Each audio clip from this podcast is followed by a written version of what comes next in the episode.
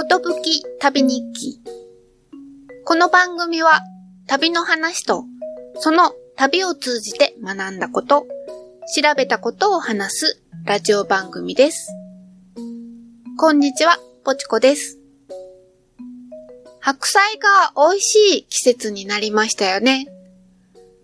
近所のスーパーで大きな白菜が丸ごと1個持ち帰りやすいように、一個一個手付きのビニール袋に入れられて並んでました。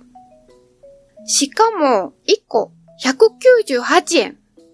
安いですよね。買いました。毎日のように、外側から1枚、2枚って葉っぱを剥がしながら料理に使っていくと、緑色だった葉っぱはだんだん色白になってって、それに伴って甘みが増して味が濃くなってきた気がしました。ずいぶん小さくなったところで、最後はくし切りにしてバターとベーコンで蒸し焼きにしました。するとびっくりとろーっとしてとろけるような美味しさで、甘くて、もうなんかすごく美味しかったです。味を占めて、また白菜を丸ごと1個買ってきました。外の葉っぱから1枚、2枚って食べながら、早く小さくならないかなまた最後は蒸し焼きにしようってワクワクしてます。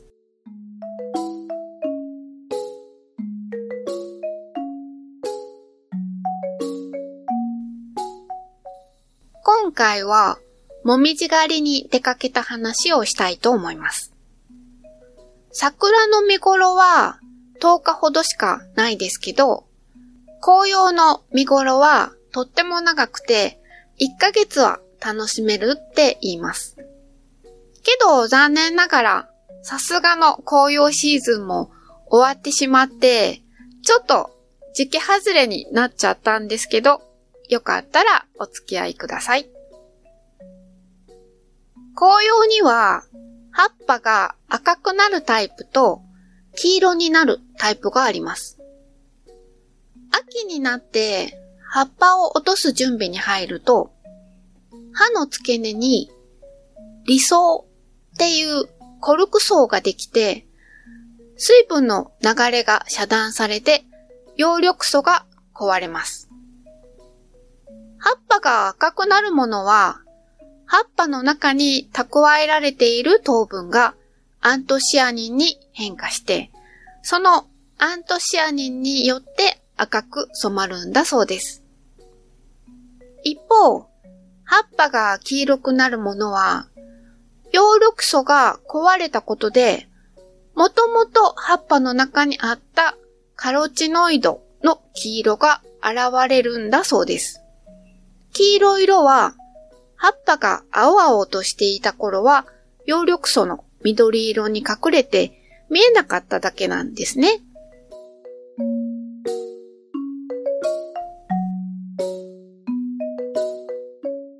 まずは、赤く色づいた紅葉を見に、愛知県の犬山市に行きました。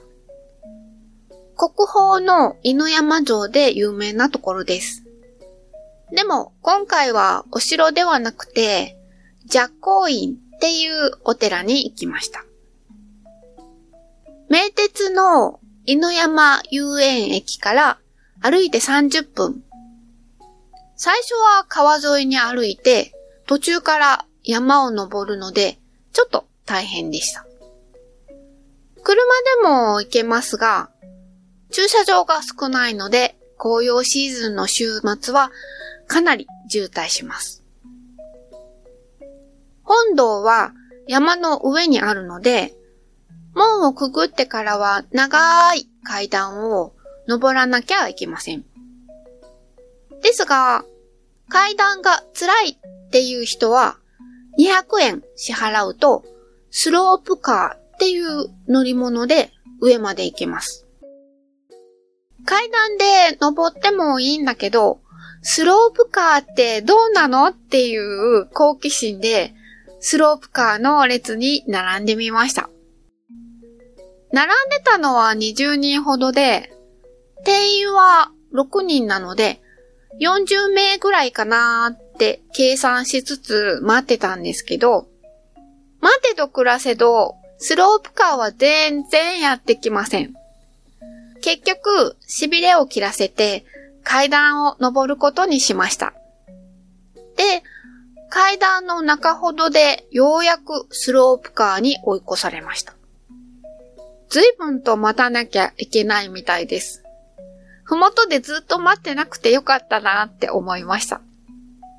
線路の上を移動するエレベーターっていう感じの乗り物でした。階段を登ることができない人でも本堂にお参りできるようにっていう配慮のようです。本堂への階段は7つの坂に分かれていて、それぞれの坂に七福神が当てがわれていました。弁天坂、良縁を祈って37段。布袋坂、円満を祈って37段。福六十坂、人望を祈って43段。と、いろいろあって、最後は、寿老人坂、健康長寿を祈って、あと104段なんて書かれているので、楽しく登ることができました。でも、途中で、後ろに夫がいるとばっかり思ってて、いろいろ喋り続けてて、ね、後ろを振り返ったら、後ろに知らない女性がいて、ちょっと気まずかったです。夫は途中で写真を撮ってたみたいで、ずーっと後ろの方にいました。こういうことって結構あるあるですよね。寂光院は真言宗のお寺で、654年に皇徳天皇の直眼によって建てられたんだそうです。そして戦国時代になると、ここ犬山は織田信長に攻め落とされます。信長は寂光院に対して正式に領地を保証して、ここを足がかりとして、さらに東美濃を攻めたんだそうです。この寂光院の展望台には、この展望台からの風光は、信長も眺めたはずですねって書かれてました。本当に多分眺めたんだと思います。攻略前はきっとどうやって犬山を攻めようかなって策を練ったんでしょうし、攻略後はここをどう統治していくか思案したんじゃないんでしょうかね。そんな気がしました。眼下には広く街が見渡せて、そして向かい側の山には犬山城が見えます。岐阜城も見えるそうなんですけど、地図と照らし合わせると、あそこの山の上にあるはずなんだけど、私には見えるような見えないようなでした。お天気次第でもあるかもしれません。そして向かいの山には、日本モンキーパークっていう遊園地の観覧車が見えて、そして太陽の塔みたいなものも見えました。なんで犬山に太陽の塔なのかなって思って調べてみたら、若い太陽の塔なんだそうです。岡本太郎さんがデザインしたもので、1970年に開催された大阪万博のプレイベントとして作られたものなんだそうです。取り壊しの危機があったり、いろいろと紆余曲折あったみたいですけど、今も元気に丘の上に立ってます。さて、肝心の寂光院の本堂と紅葉なんですけど、鮮やかにとっても赤く色づいてて、それはそれは綺麗でした。そして本堂はいい感じに古びてて、とっても良かったです。そして本堂の隣には、本堂と木の廊下でつながっている随宮院という建物があります。この随宮院の周りには、ぐるりと回廊があります。そこを、ごまきを手に、般若心経を唱えながら、3回回ってお参りするんだそうです。このお参りを毎月7ヶ月間続けると、次の8ヶ月目に満願のお札がもらえるんだそうです。そしてさらにさらに、この7回続けるお参りを7回。全部で49回のお参りをすると、大満願の記念品がもらえるんだそうです。スタンプラリーっていうか、スタンプを集める感覚に似てますよね。ちょっと気になったんですけど、特別信心深いわけではないし、記念品が長寿箸、お箸なんですよね。残念ながらちょっとそそられなかったです。一応一周だけ回ってみました。床がギシギシしてて、ちょっと怖かったです。ふもとの茶屋の前で、あゆは寿司っていう巻き寿司が売られていました。あゆの甘露煮と青じそを芯にした巻き寿司でした。甘辛さと爽やかさが混ざってて、とっても美味しかったです。この若光院の下を流れる長良川では、夏には迂回が行われているので、鮎の甘露にもたくさん作られているのかもしれません。そして帰りに犬山の町でもなかを買いました。お城がある町にはお城もなかが売られていることが多いです。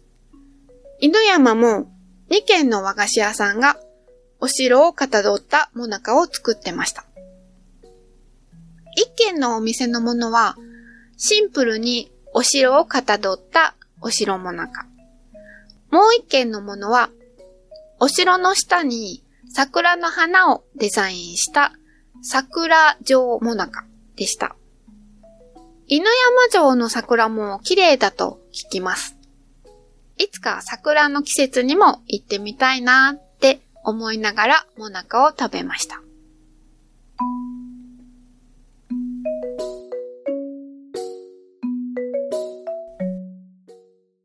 次に、黄色く色づいた葉っぱを見に、愛知県の祖父江町というところに行きました。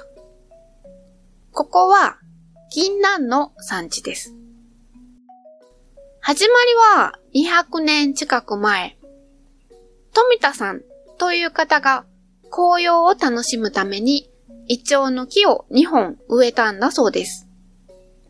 その木からは大粒の銀杏が取れたので、息子さんの久次郎さんが、久次という名前をつけて名古屋市場に出荷したんだそうです。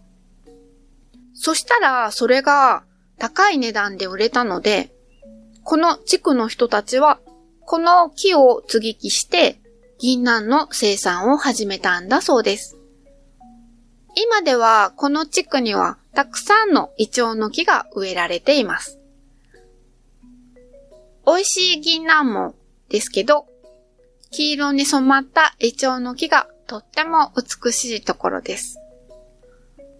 私が行った時は、ちょうど、祖父江銀南パークっていう公園でお祭りが開かれていました。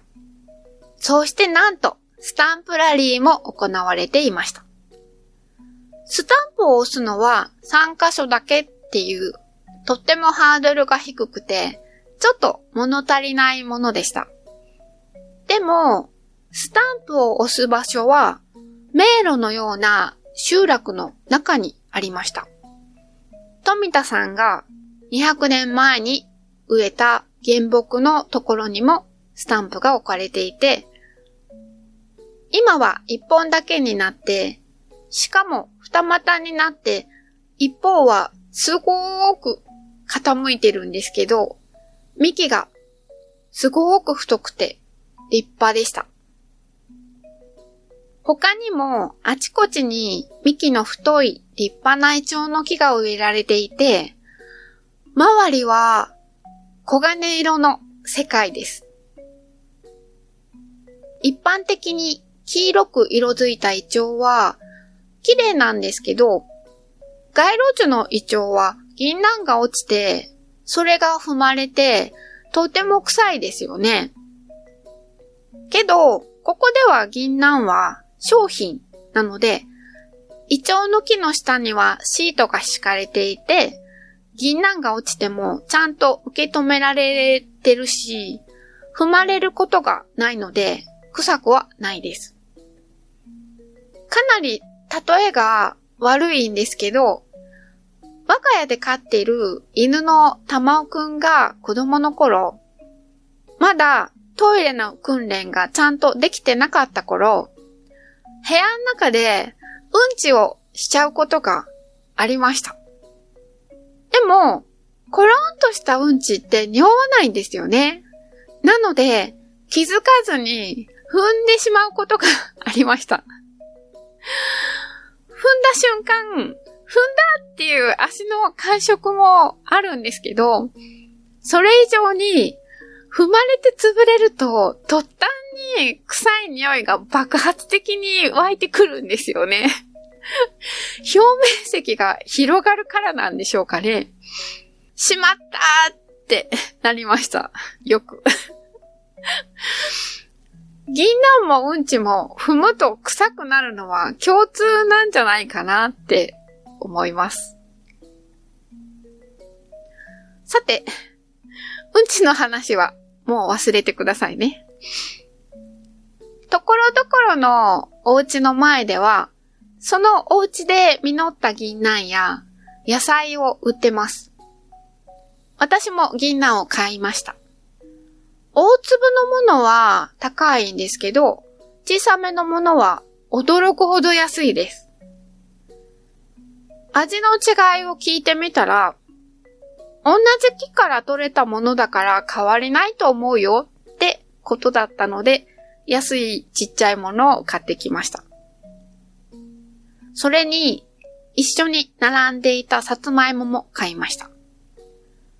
巨大なさつまいもが4つも入って200円です。あんまり安かったので、味を期待してなかったんですけど、焼き芋にしたらすごく甘くて美味しかったです。スタンプラリーをコンプリートしたご褒美は、紙の封筒に入った銀杏が6粒でした。6粒は大人の1日分の適量だそうです。知りませんでした。いつももっとたくさん食べてました。この紙袋の口を2、3回折り曲げてしっかり閉じて電子レンジで加熱すると簡単に美味しく食べられますよ、と書かれていました。確かに電子レンジは簡単でもっちもちにできますよね。でも私は割れ目を入れてホイルで作ったお皿の上に乗っけて魚焼き用のグリルで焼くのが好きです。ちょっと香ばしく焦げてそれでいて中の銀杏はもっちもちです。美味しすぎて6個ではもう全然やめられないです。ちなみに、祖父江町でも2軒の和菓子屋さんでご当地もなかが作られていました。一つのお店のものは、イチョウの形をしていて、粒あんがずっしり入ってました。もう一軒のもなかは銀杏の形で中の粒あんに細かくした銀杏が混ざっていました。どっちも美味しかったです。それから、祖父江町の名鉄の森上駅の駅前には、大きな恐竜の像があって、恐竜の足元にはイチョウの葉っぱが作られています。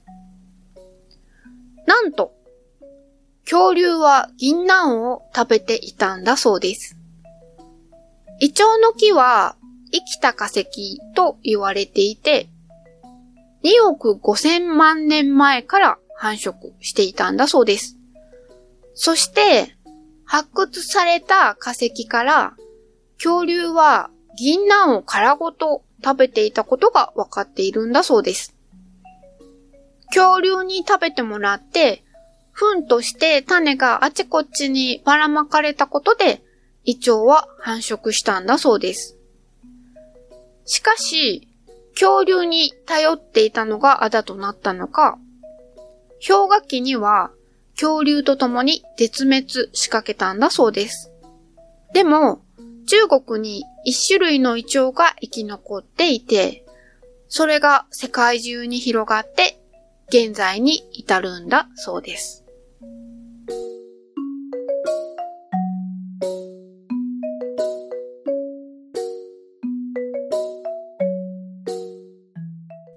エンディングです。X にハッシュタグ、ことぶき旅をつけてポストしていただいたものを紹介します。トリフィドさんからいただきました。有松絞り、技法で細かく分業されていて、完成までにたくさんの人を渡って染められるお話が特に面白かったです。布を三角に折るエピソードで、子供の頃に鉢巻きやレジ袋を上手に三角形や五角形に折る子がいたなぁと思い出しました。かっこ、私はできない子でした。といただきました。ありがとうございました。トリフィドさんは、うちの夫と同じ不器用さんタイプですね。私は、レジ袋、上手に三角形に折れますよ。最後の端っこを隙間に押し込んで、手裏剣みたいになります。でも、三角だと収納しにくいので、普段は縦に3等分したものを折り曲げて長方形にして収納してます。縦に何等分、横に何等分に折り曲げるって決めておくと、レジ袋の大きさが想像つきやすくて便利です。夫が丸めて無理やり詰め込んでいくレジ袋も取り出して綺麗に畳み直してます。こんな風に話すと、すごく几帳面な性格みたいに思われそうですけど、今収録しているこの自分の机の上はすごく汚いんです。物が山積みになってるし、食べたお菓子の袋も散乱してます。気になるところと気にならないところの落差が激しいんですよね。全体をほどほどに綺麗に保てる人がとっても羨ましいです。番組に関する感想などお気軽にお寄せください。メールアドレスは、ことぶき旅、アットマーク、gmail.com。X では、ハッシュタグ、ことぶき旅。ことぶきはカタカナ、旅は漢字つけてポストしてください。よろしくお願いします。ということで、今回はこの辺で終わりにしたいと思います。ポチコでした。さようなら。